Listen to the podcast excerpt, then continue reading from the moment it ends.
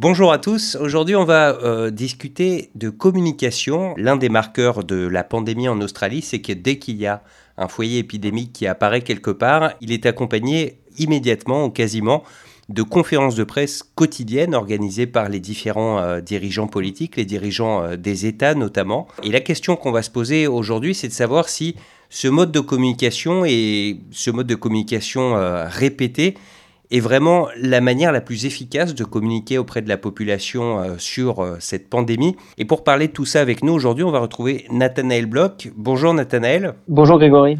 Alors, on vous connaît bien à SBS. D'habitude, on discute plutôt d'affaires européennes euh, avec vous, mais il se trouve que vous êtes également euh, spécialiste de la communication de crise, que par ailleurs, vous avez euh, travaillé avec des personnalités politiques en France et en Australie. Et donc, ça nous semblait plutôt approprié de parler de ce sujet avec vous.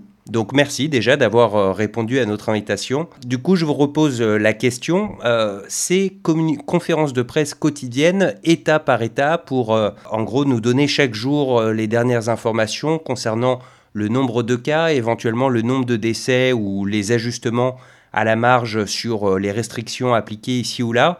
Est-ce que tout simplement, c'est un moyen efficace d'informer la population sur euh, cette pandémie? Merci beaucoup de, me recevoir, Grégory. Effectivement, je suis, je suis, très content de, de, revenir parmi vous et, de parler avec SBS de, ces problématiques-là. La vraie question en fait qu'il faut se poser, c'est euh, est-ce que ces conférences de presse euh, quasi quotidiennes en Australie, est-ce qu'elles font le job finalement? Et donc, si on se pose cette question, le, le premier élément, c'est de savoir, mais c'est quoi le, job, c'est quoi la, ce serait quoi la vertu de ces conférences euh, de presse? Euh, Pour moi, il y a, y a trois différents euh, euh, items qui, qui, qui, font la raison d'être de ces conférences de presse. Encore une fois, en temps de, en temps de crise, hein, en temps, en temps d'épidémie. D'abord, le, premier élément, Grégory, pour moi, c'est euh, le contrôle ce qu'on peut appeler le contrôle, ce que les, Anglais, en fait, les Anglo-Saxons appellent avec, je trouve un mot plus approprié, de, de, de scrutiny, donc, c'est vraiment ce, fait de contrôler euh, l'information par les décideurs politiques. Le, deuxième euh, élément, Grégory, pour moi, c'est la question de responsabilité. Alors encore une fois, responsabilité plus comme les anglo-saxons euh, l'entendent, c'est-à-dire responsabilité rendre des comptes, hein, c'est ce qu'ils définissent par accountability. Et le troisième élément, c'est la transparence. On est en temps de crise, on est en pleine pandémie avec des éléments nouveaux. Donc, il y a un besoin de transparence sur les nouveaux variants, sur le nombre de cas, sur ce qu'est cette maladie, ce que sont les traitements, etc. Donc ça, pour moi, ce sont les, trois éléments à, quoi servent euh, ces conférences de presse. J'allais dire, par rapport à ces trois éléments, on a euh, la conférence de presse quotidienne, elle, fait le job. Euh, c'est-à-dire que les médias, en assistant à ces conférences de presse quotidiennes, en posant des questions et par le fait que ces conférences sont retransmises euh, à la télé pour euh, tout à chacun, euh, elle justifie le fait qu'elles existent. Maintenant, ce qui est plus compliqué pour moi, c'est, OK, en termes de, encore une fois, de contrôle, de responsabilité, de transparence, on, voit bien que ça répond à un besoin, mais est-ce qu'en termes de communication et d'absorption de la communication euh, par euh, le citoyen, est-ce que là, ça fait le job aussi? Et sur cet aspect-là, Grégory, moi, je serais plus sceptique et je pense que ça euh, justifie moins le fait d'avoir des conférences de presse quotidiennes. Alors, bah, je ne devrais pas donner mon avis, c'est pas mon rôle en tant que journaliste, mais en tant que spectateur et témoin euh, de, cette épidémie. Et au bout de quatre mois, bah, ces conférences de presse quotidiennes moi, j'arrive plus à les suivre. les chiffres ne veulent plus rien dire. Et du coup, la question que je me pose, c'est euh, si la parole était plus rare, est-ce qu'on n'y accorderait pas plus d'importance? Parce que je ne pense pas que l'impression que j'ai moi par rapport à ces conférences de presse euh, quotidiennes euh, soit une opinion unique. Je pense que c'est le cas de la plupart des gens. Peut-être que je me trompe, mais je ne pense pas. Je pense que plus personne ne les regarde, en tout cas un nombre beaucoup plus limité. Et, et donc voilà, je vous repose la question à vous, le communicant. Ne vaudrait-il pas mieux par exemple, ne prendre la parole qu'une fois par semaine ou quand on a des choses vraiment importantes à dire, si j'ose dire, euh, voilà, un changement majeur sur euh, le déroulé du confinement ou des choses comme ça, plutôt que de parler tous les jours, sachant que certains jours, à part euh, la météo du nombre de cas, il n'y a pas grand-chose à annoncer. quoi. Alors je crois encore une fois, Grégory, sur cet aspect-là, il y a deux niveaux. C'est-à-dire que pour les journalistes, c'est-à-dire que pour ceux qui analysent l'information, la restituent et permettent aux citoyens d'être informés, je pense que le fait d'avoir un contact quotidien avec le décideur politique, mais d'ailleurs on va y revenir dans un instant parce que la question c'est de savoir aussi que c'est au décideur de politique de, mener ces conférences de presse, mais, je crois que du point de vue euh, de l'exercice journalistique et du rôle du journaliste dans nos sociétés modernes, je crois que c'est important qu'il y ait cet euh, accès à l'information. Mais là où je vous rejoins, c'est que effectivement pour le citoyen lambda qui en fait va être beaucoup plus touché en termes de nombre hein, parce qu'il y a plus de il y a plus de citoyens que de, de journalistes effectivement là l'exercice de la conférence de presse quotidienne perd de sa raison d'être. Au début ce qui se passait c'est que euh, il y avait ce qu'on appelle en communication un effet de feuilletonnage même. Euh, c'est-à-dire que comme on avait un message important à dire en temps de Covid de pandémie euh, de message de santé publique le fait de revenir chaque jour, le fait de revenir à une heure précise, le fait d'avoir un ou deux interlocuteurs identifiés permettait en fait euh, de créer un canal de communication et de vraiment maîtriser le message nouveau pour tout citoyen euh, qu'il était important de retenir. Donc ça, c'était euh, l'effet du feuilleton au début. Là où je pense que personne n'a anticipé que ça allait durer 18 mois, exemple de Melbourne et de ses conférences de presse quasi quotidiennes, c'est que l'effet feuilleton, il peut avoir une efficacité quelques semaines, quelques mois, mais vous l'avez bien dit, au bout de 18 mois, en fait, comme tout feuilleton, qu'il soit politique ou autre, on s'en lasse, et c'est là que ça perd en efficacité, et où je vous rejoins effectivement, la rareté euh, de la parole euh, politique, elle ferait plus euh, sens sur la longueur. L'autre aussi aspect, euh, Grégory, pour moi qui est, très important, c'est que moi j'aime bien reprendre l'ancien slogan euh, de mai 68, euh, d'où tu parles camarade, d'où parles-tu camarade. Et en fait c'est là où on a vu qu'il y avait vraiment quelque chose qui allait pas en Australie, c'est-à-dire que on avait des hommes politiques qui faisaient en fait le boulot d'experts, et on avait des experts qui étaient relégués à commenter ce que disait l'homme politique. Je m'explique.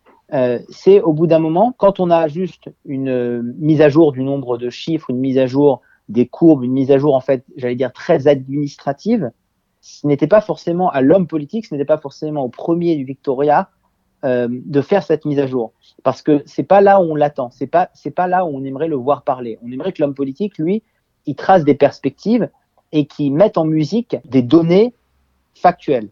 Alors que pour le coup, l'expert, le chief medical officer, euh, lui, on l'attend effectivement pour qu'il décrive les données, les analyses qu'il a reçues, sans en faire une, interprétation politique. Et c'est là aussi, je pense qu'il y a une grande erreur, euh, notamment dans le Victoria de la part euh, du premier Daniel Andrews, c'est qu'au bout d'un moment, sa parole n'avait plus aucun poids politique parce qu'il se contentait en fait de faire le travail d'un chief medical officer, d'un expert, et pas d'un leader politique avec une vision euh, capable de donner, de tracer une feuille de route, de donner un espoir pour sa population, etc. Et c'est d'ailleurs ce qu'on lui reproche principalement dans le Victoria. La deuxième question, alors est-ce que ça c'est lié au fait que l'Australie jusqu'à très récemment euh, suivait une stratégie euh, zéro Covid? C'est que dans ses conférences de presse et dans toute la communication euh, gouvernementale au sens large, le maître étalon de la pandémie, c'est le nombre de cas quotidiens. Et ça aussi, ça m'interroge parce que euh, par exemple, en France, euh, au début, on communiquait également autour de ce chiffre, mais ça a été depuis complètement abandonné. Il est encore possible de le trouver, mais s'il y a communication euh, de la part des autorités sur l'avancée de la pandémie, ça va être plutôt sur le taux d'incidence ou le nombre d'hospitalisations, le nombre de personnes en unité de soins intensifs, mais le nombre de cas en lui-même n'est plus du tout utilisé pour parler de cette pandémie. Pourquoi euh, est-ce qu'en Australie on continue à le faire et est-ce que toujours d'un point de vue euh, de communication, hein, ni vous ni moi n'êtes euh, scientifique ou médecin, est-ce que c'est vraiment le chiffre le plus important à retenir? Alors là, oui, je pense que vous touchez un point très important, c'est que en fait l'Australie avait pris dès le début une, euh, décision politique pour le coup, mais traduite en santé publique, d'éradiquer le Covid, de, de, faire une stratégie zéro cas. Et donc, en fait, on comprenait au début que l'exercice de la conférence de presse quotidienne, c'était pour montrer l'évolution et la mise en œuvre de cette stratégie et pour donner espoir à la population bah, qu'on est en train euh, d'y arriver. C'est pour ça qu'au début, ça paraissait d'ailleurs assez euh, euh, fantasmagorique pour, euh, pour des amis français, c'était que des conférences de presse étaient organisées où on disait ah, aujourd'hui euh, les chiffres ont augmenté de 50%, on est passé de, de 6K à 9K. parce qu'on était vraiment dans cet objectif-là. Donc, donc il y avait une cohérence finalement avec l'objet de la conférence de presse. Ce qui s'est passé cet été européen, donc au mois de juillet-août, ici en Australie, c'est qu'on est passé finalement, on a abandonné cette stratégie zéro Covid. On pourra, on, pourra, on pourra revenir sur ce problème. On a abandonné bah parce que c'est parce que c'est pas possible, parce que l'accélération de la vaccination fait que bah, on pourra réouvrir quand même avec quelques cas de Covid. Et ce qui est intéressant, c'est que à Melbourne, et c'est là où c'est aussi un choix euh, politique, et on va, on va certainement y revenir, mais à Melbourne, on a continué avec ces, ces conférences de presse quotidiennes, alors que dès la mi-septembre, alors que les chiffres étaient en train d'exploser en termes de nombre de cas, euh, l'ancienne première du, New South Wales a euh, décidé d'arrêter ces exercices de conférences de presse quotidiennes. Et je crois que c'était un signal assez fort parce que c'était montré que même au cœur de la pandémie, euh, au moment où les cas euh, encore explosaient euh, à Sydney, faire une conférence de presse quotidienne pour commenter ces chiffres-là n'était plus en adéquation avec les objectifs globaux pour lutter contre la pandémie. Et donc, vous voyez, c'est là pour répondre à votre question que, en fait, la conférence de presse quotidienne, elle a aussi un sens si son objet est aligné avec ce qu'on vise.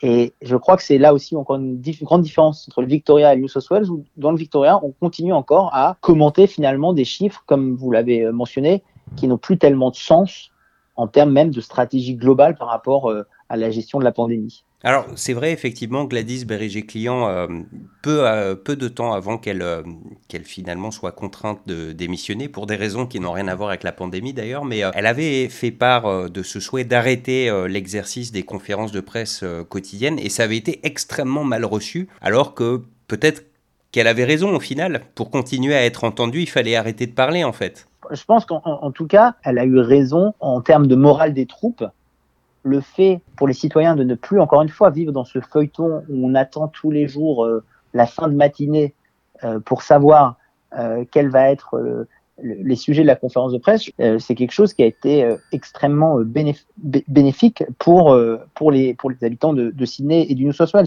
L'autre chose aussi, c'est que un des risques, c'est que au bout d'un moment, l'homme politique s'il n'a plus rien à dire, il est tenté en fait de transformer en tribune politique cette conférence de presse quotidienne. C'est aussi ce qui se passe dans le dans le Victoria, c'est-à-dire que vous avez les partisans de Daniel Andrews qui trouvent que finalement c'est quelqu'un qui a de la force, de la détermination, euh, de l'engagement, euh, euh, mais finalement qui vont au-delà de cette histoire de gestion de la, de la, pandémie.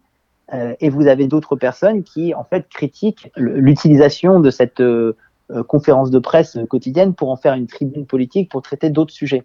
Et donc c'est aussi le risque en termes de santé publique et de communication de crise, qui sont quand même des moments avec, euh, avec beaucoup de tensions, euh, des moments aussi euh, nouveaux, hein, si on prend l'exemple du, du Covid-19, où vous avez finalement le message de santé publique qui va être moins entendu que, j'allais dire, le classique jeu politique lors d'un exercice oral ou d'une conférence de presse. Et je crois que c'est aussi un, risque qu'il faut, euh, qu'il faut pointer avec ces exercices de conférences de presse quotidienne, c'est qu'on peut passer à côté de mauvaises interprétations. Et on, l'a vu, hein, euh, par exemple, dans le Victoria, on avait eu l'exemple du Chief Health Officer, pardon, Brett Sutton, qui avait expliqué à un moment que euh, le variant Delta rendait les enfants encore plus malades, qui avait été après démenti. Et c'est aussi le problème de ces exercices de conférences de presse quotidienne, c'est que si la confiance est rompue à un moment, et quand vous êtes euh, quotidiennement devant la, presse, les journalistes, ça peut arriver de faire des erreurs, ben, on, de manière on augmente mathématiquement le, les chances de dire des bêtises en tout cas. Exactement. Et ben le problème, c'est ça, c'est un problème réputationnel qui est encore plus vrai, plus euh, exacerbé en, communication de crise. C'est que la réputation, c'est quelque chose qui met beaucoup de temps à se construire. Par contre, une fois que euh, le lien est rompu, que la confiance est un petit peu érodée, euh, on met beaucoup plus de temps à la recouvrer. Et ben, c'est aussi le risque de faire des conférences de presse quotidiennes sur des sujets de santé publique, c'est que si vous dites des choses qui peuvent s'avérer fausses parce qu'il y a une erreur, parce que vous avez pris une étude finalement qui se trouve et pas si scientifique que ça, parce que vous avez parlé de chiffres, etc. Euh, ben après, vous pouvez toujours courir après. Et le problème, c'est pas tellement qu'on ne croit plus le chief euh, health officer. Le problème, c'est que quand vous avez un objectif de santé publique, encore une fois, de vacciner votre population à 70%, euh, puis après 80% de double dose avant de tout réouvrir. Vous avez des antivax que vous, de toute façon, ne convertirez jamais, mais vous avez aussi des hésitants qui vont se servir de toutes ces aspérités, de toutes ces erreurs qui ont été faites dans l'exercice de conférence de presse quotidienne pour vous dire, bah, pourquoi est-ce que je croirais là euh, l'homme politique ou le chief euh, health officer alors qu'on s'est trompé sur l'analyse du variant Delta, alors qu'on s'est trompé sur telle information médicale? Donc c'est aussi, aussi un risque, j'allais dire, au-delà du risque politique, c'est même un risque de santé publique que peuvent faire courir ces exercices de conférence de presse quotidienne. Très bien, ben merci beaucoup Nathanaël pour ces éléments d'analyse. À très bientôt. À très bientôt, merci beaucoup Grégory.